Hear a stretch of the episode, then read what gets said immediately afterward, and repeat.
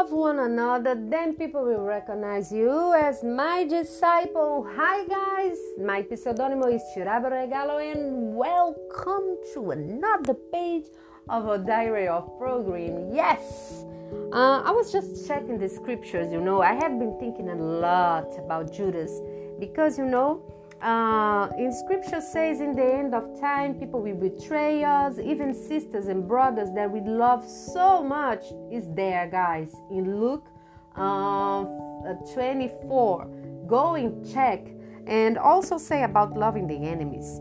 In matthew 5 uh, verse uh, 42 says you have heard that it was said love your neighbors and hate your enemy. But i tell you Love your enemies and pray for those who persecute you, that you may be sons of your Father in heaven. You know? So, guys, honestly, it's being a wild, like, yes, a tiger. I, I don't know. Anyways, uh, it's been wild and crazy and a holy Ghost adventure with the Holy Spirit because one day I asked God, God, how could you, Jesus, my brother, my old brother, say that you love. You know, you're not ironic. How could you say that you love Judas? Come here, Jesus. Let me teach me this. Teach me this. And guess what, guys? Uh, when you say those kind of things to God, it's like, yes, it's a school. I will teach you, and then you go and practice. Yes? Come on. Yes, go and say it. You have been passing for so many trials in life, and you keep on wondering, God, why, why, why, why, why? Because you didn't pray to look like Jesus in so many areas, and it's like a never-ending trial, you know. And but yet it's good, it's good, it's good. We can feel like a a, a, fire burning the gold inside of us. You know, we are vessels. Uh, uh, uh, how can I say in English? Come on, guys, help me. A clay, a vessel of clay with gold inside, which is not us, it's Jesus. We carry Jesus around, move around with Jesus in all little vessels, which is our body, or souls, or mind, or heart. Yes, and I did this pray, and I never thought about this that actually uh, betray, broken alliance, this could happen only between friends. Yeah you can never break your alliance with an enemy because an enemy, you know there is already an enemy. You can even talk to the enemy, but you know it's like this person is an enemy. But even Jesus, I think Jesus, uh, man, when I look to Jesus, like, wow, how a person could be so exposed and vulnerable like Jesus because, man, and jesus teach us to even like uh, when peter and judas you know uh, peter betrayed jesus with the kiss uh, and, oh sorry judas betrayed uh, jesus with the kiss. It was like something when a man kiss another man in the face come on this must be like so sweet you know? And i have been thinking about this that uh, when we consider others friends it's not like uh, because of the actions. It's not like Jesus knew that Judas was like to about to betray him. But Jesus called him friend not because Judas was a maybe in our perspective a good friend, but because Jesus was a friend. Jesus was faithful. Jesus died for Judas. And yet uh, Judas, Judas was there you know, something that I have been thinking about the Bible said about worship, worshiper. When Bible says about worship, the thing that I found concrete is that God is searching for the worshippers which worship Him in the truth, you know. And uh, in John 5, I think was uh, is eating is written this, and it's not about being a musician and sing songs. And some songs say that fight, fight, fight. I don't see this kind of behavior in Jesus. If you look to Psalms, to David, King David, you know, it was like uh, another part of the history of Israel that had so many battles and things like this. But when Jesus come uh, and reveal, like Moses said, don't do this, no, no, no. The mindset, you know, uh, of the Ten Mandaments it's like no no no. And jesus said just one thing do do love others like you love yourself.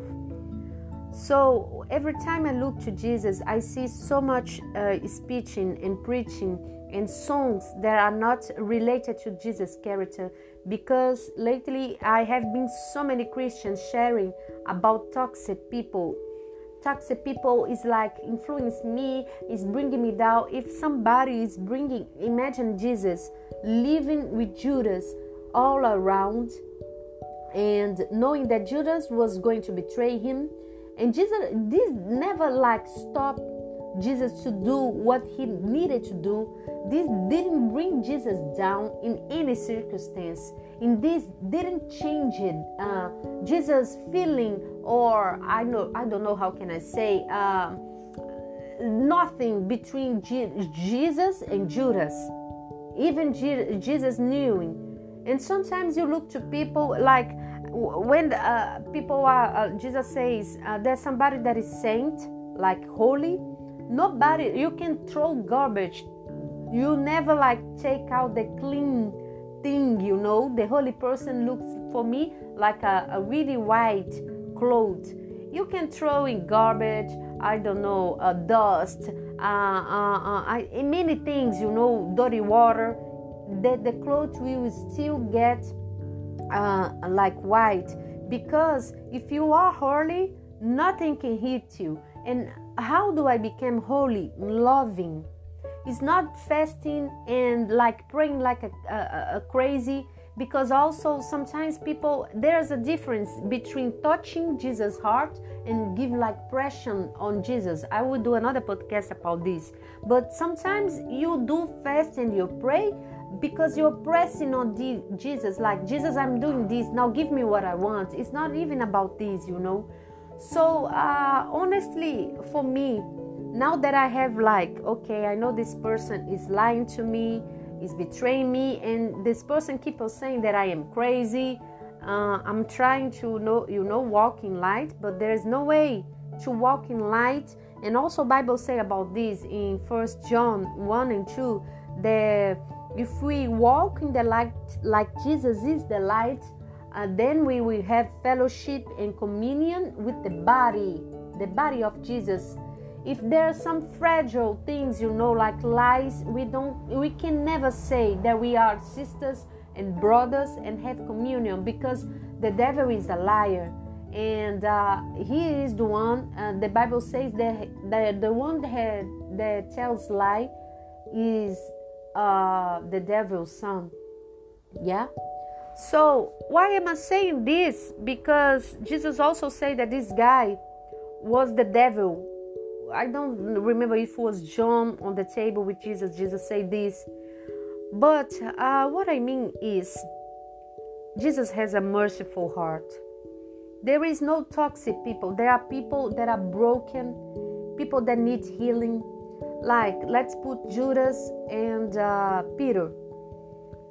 Peter uh, repent himself from what he did to deny Jesus Judas got a remorse and then he took his own life.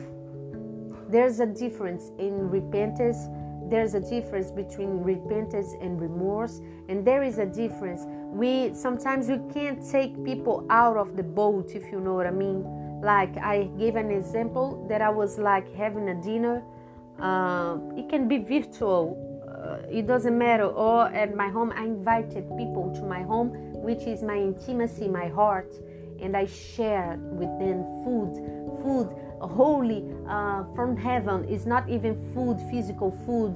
And I knew that those people was lying to me, but yet I was there because you know Jesus told me to be and to you asked the uh, now go and learn how is to love. And yes, I saw the a condition of a person the love. Sometimes it's like you got to take those some people out of off of, of the boat. Some jonas like okay it's a cycle end up here you know uh, another is like peter. Peter became a, a huge person from the kingdom. But everything starts with repentance but it's not like our eyes need healing to see like Jesus sees because some songs, you know, can say, "Oh, I'm gonna get what mine is," and yeah, or uh, God will fight my enemies. Come on, yeah, wake up. Which enemies do you have? It's not even your enemies. If Ephesians says that our enemies is not flesh and bones, but spiritual things, why are you calling people enemy? And what did those people did to you to be your enemy? Come on. Yeah. So I think honestly from the bottom of my heart that the the love will heal this world. And if it, this world looks for you like all global, no, no, no, no, no, no. I mean your neighbors. The place where you live is your world because no matter how much you travel, you will always come back to home. Yeah? So that there is your world. Maybe you visit some many place. Your world is where you are. Home is where you are. But you know, if you don't build this with people that are closer to you, I can imagine how you can uh, like a quickly relationship, traveling, like on tour. I don't know uh, visiting countries, how you can uh, establish uh, a good, healthy relationship with people that will see only the good part of you. Yeah. So yes, guys. Uh, again, this is was about Judas loving. Yeah, you love people not because people do the good thing for you, something that maybe you are interested. Some people are addicted in emotions. They want to be close to people that are happy all the time so then they got happy. Some people is like interesting. They come to you only if you give them material things money gifts you know what i mean?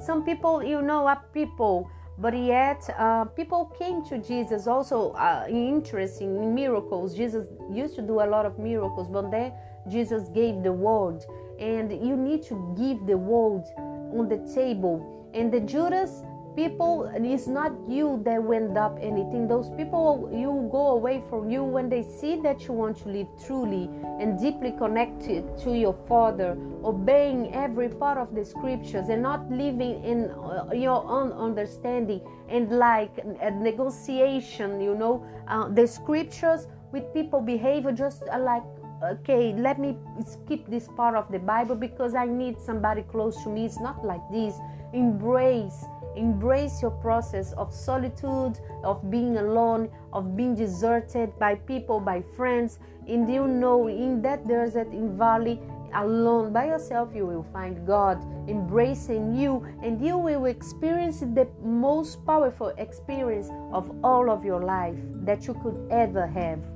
Yes, so love Judas. Don't point finger to people like you. People in little box you are toxic you are this you are that. Because it's not. People are broken and they need healing. You know if you're not healing yet to deal with this person okay. But don't call those kind of person a toxic person or those kind of things because it's not good if you know what i mean. So yes i just gave this little script word experience of on my own because honestly i never thought that i could be the kind of person that would see somebody lying on my face and keep my mouth shut. And i understood that i am this person as well for god. Like when i see god you are my god. And no Donnie, no chirabo actually you're not because you see what you do with others so you are lying. So yes i i never understood this kind of love the, uh, um, before I understand the kind of love that God has for me, the mercy, the grace, forgiveness that He gave me on the cross.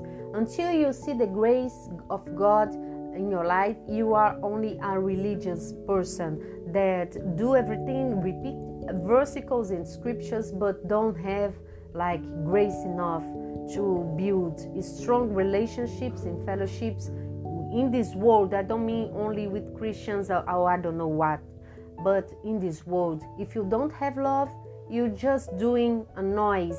You can sing and do whatever you want to, it's just a noise. And yes, guys, love will heal this world. I, I am happy for the engagement, for you to listening and sharing. Give me your feedback. Thanks so much. Thank you so much. I didn't expect to reach some parts of the globe that is reaching.